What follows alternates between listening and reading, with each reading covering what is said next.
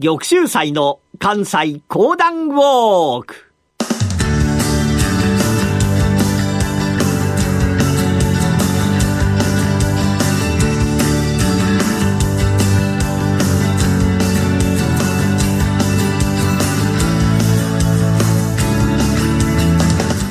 玉州祭の関西講談ウォーク。この番組はなにわの講談師玉田玉州祭さんにこれまで歩いてきた歴史上の人物や出来事にゆかりの深い関西のさまざまな土地をご紹介いただきます。今月お届けしている後醍醐天皇や足利尊氏が活躍した太平記の時代のお話も今回が最終回。それではこの後玉州祭さんにご登場いただきましょう。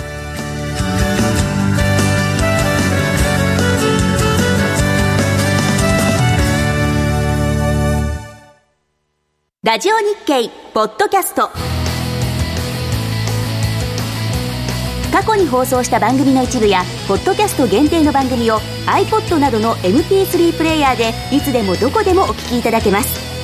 詳しくはラジオ日経ホームページの右上にあるポッドキャストのアイコンからアクセス。皆さんこんにちは。講談師の玉田玉秀祭です。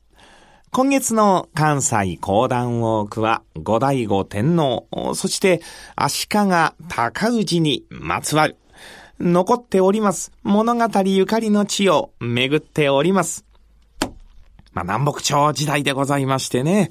まあ、非常にややこしい時代でございますけれども、多くの英雄、豪傑、また、そういった悲しい話というものがたくさん残っております。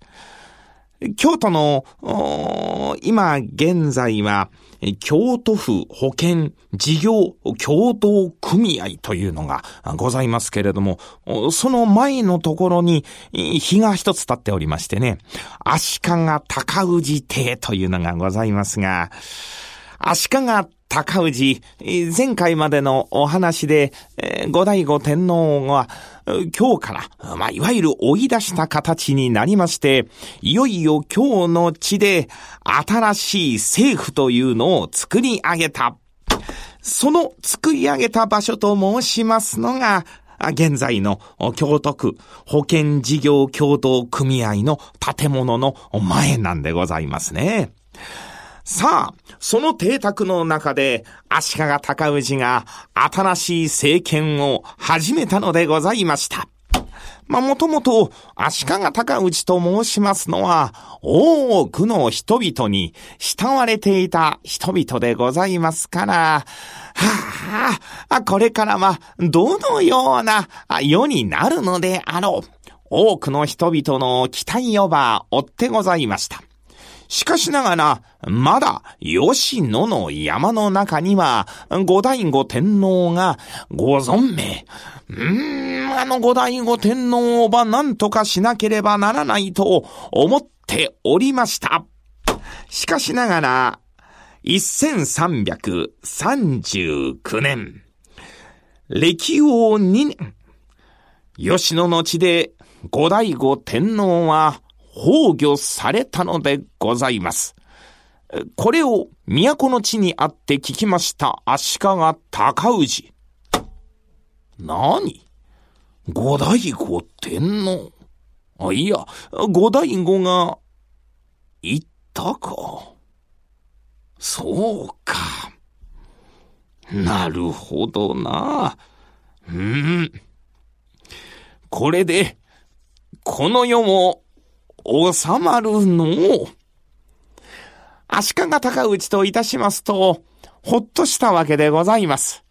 さあ、この後の世、どのようにしようかと、こう思うておりましたが、そこへとやって参りましたのが、前奏の無双祖石でございます。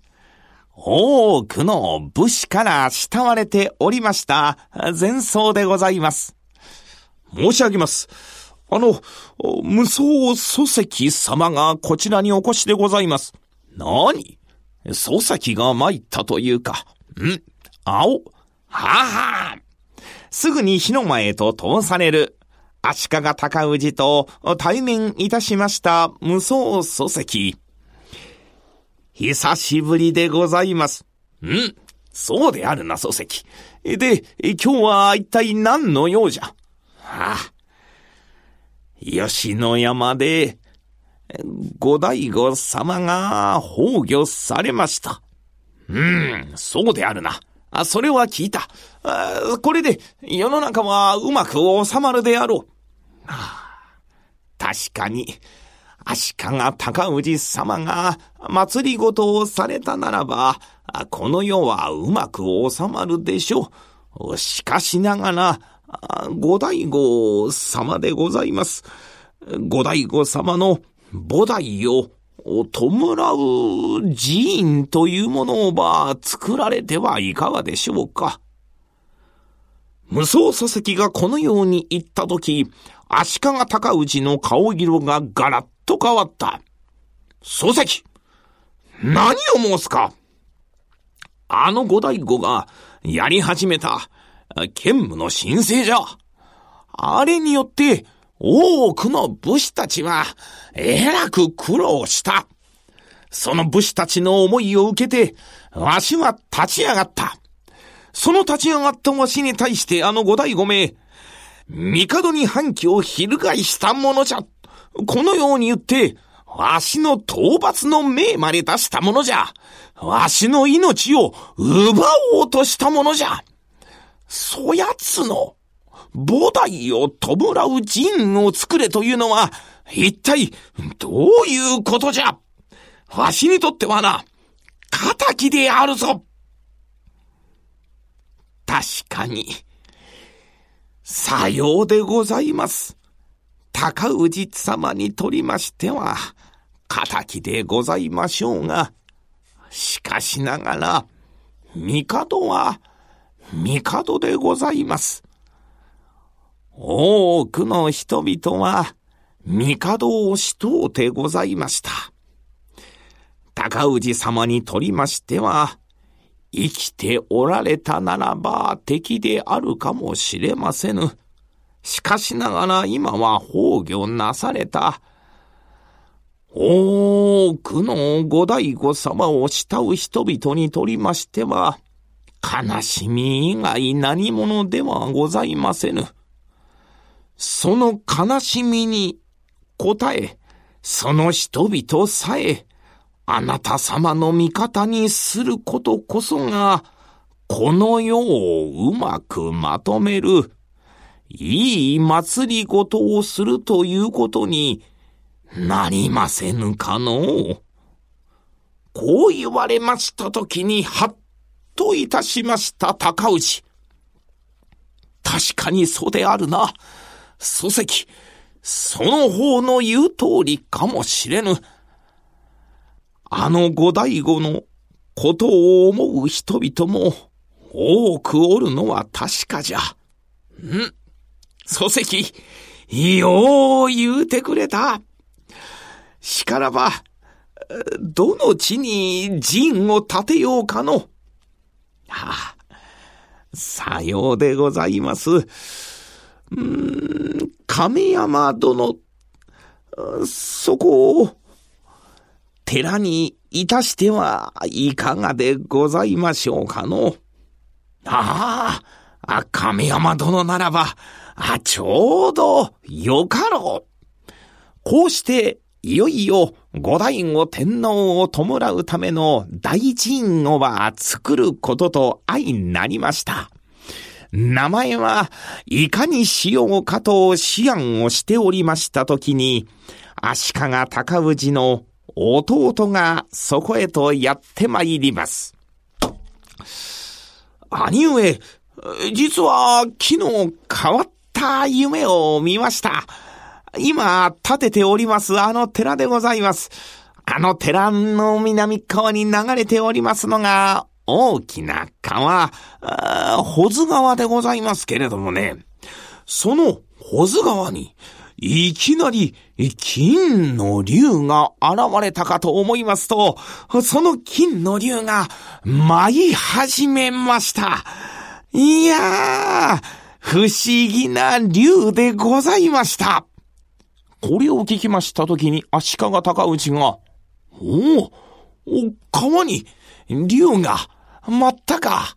ああ、それはまさに天に昇るようであったか。なるほど、なるほど。不思議な夢であるの。ふっと気づきました高内が。そうか。これは夢のお告げというものか。うん。竜が天に舞う。うんあの寺の名前は、天龍寺といたそうではないか。おお、兄上、天龍寺とは、いい名でございますな。さあ、天龍寺という名に決まりました。この天龍寺、建立のためには、莫大な金がいる。そこで、天龍寺船という船をば作り、貿易船といたしまして、そこで儲けた金をば、この天龍寺造営のために使うという、これまた見事な政治を足利高氏は行ったのでございます。今でも敵と味方に分かれました足利高氏と後醍醐天皇ではございましたが、天龍寺今でも残っておりまして、多くの人々を魅了し続けております。今月お話をいたしましたのは、後醍醐天皇と足利尊氏の今に伝わる物語、講談師の玉田玉秀祭でした。どうもありがとうございました。月曜夕方6時15分から好評放送中。真壁昭夫のマーケットビュー。今マーケットを動かしているのは何か。株式、為替、商品相場のトレンドをおなじみ真壁昭夫と藤富の精鋭アナリストが分析。真壁昭夫のマーケットビューは月曜夕方6時15分から。後醍醐天皇の冥福を祈るために建立された天龍寺は中国との貿易に天龍寺船を派遣してその利益を資金とするなどして壮大な寺院に発展していきます。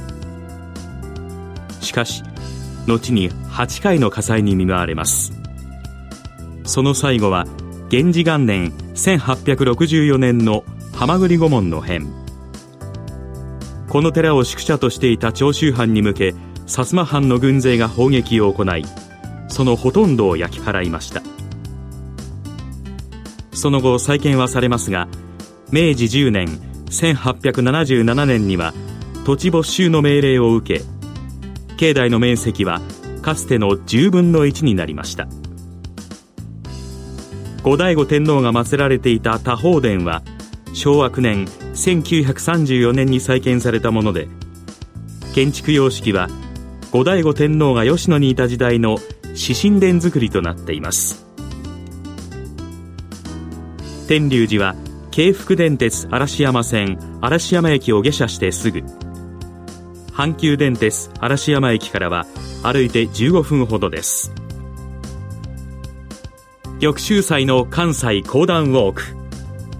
来月10月は戦国時代の荒波の中に生きた室町幕府最後の将軍足利義昭のお話です。どうぞお楽しみに。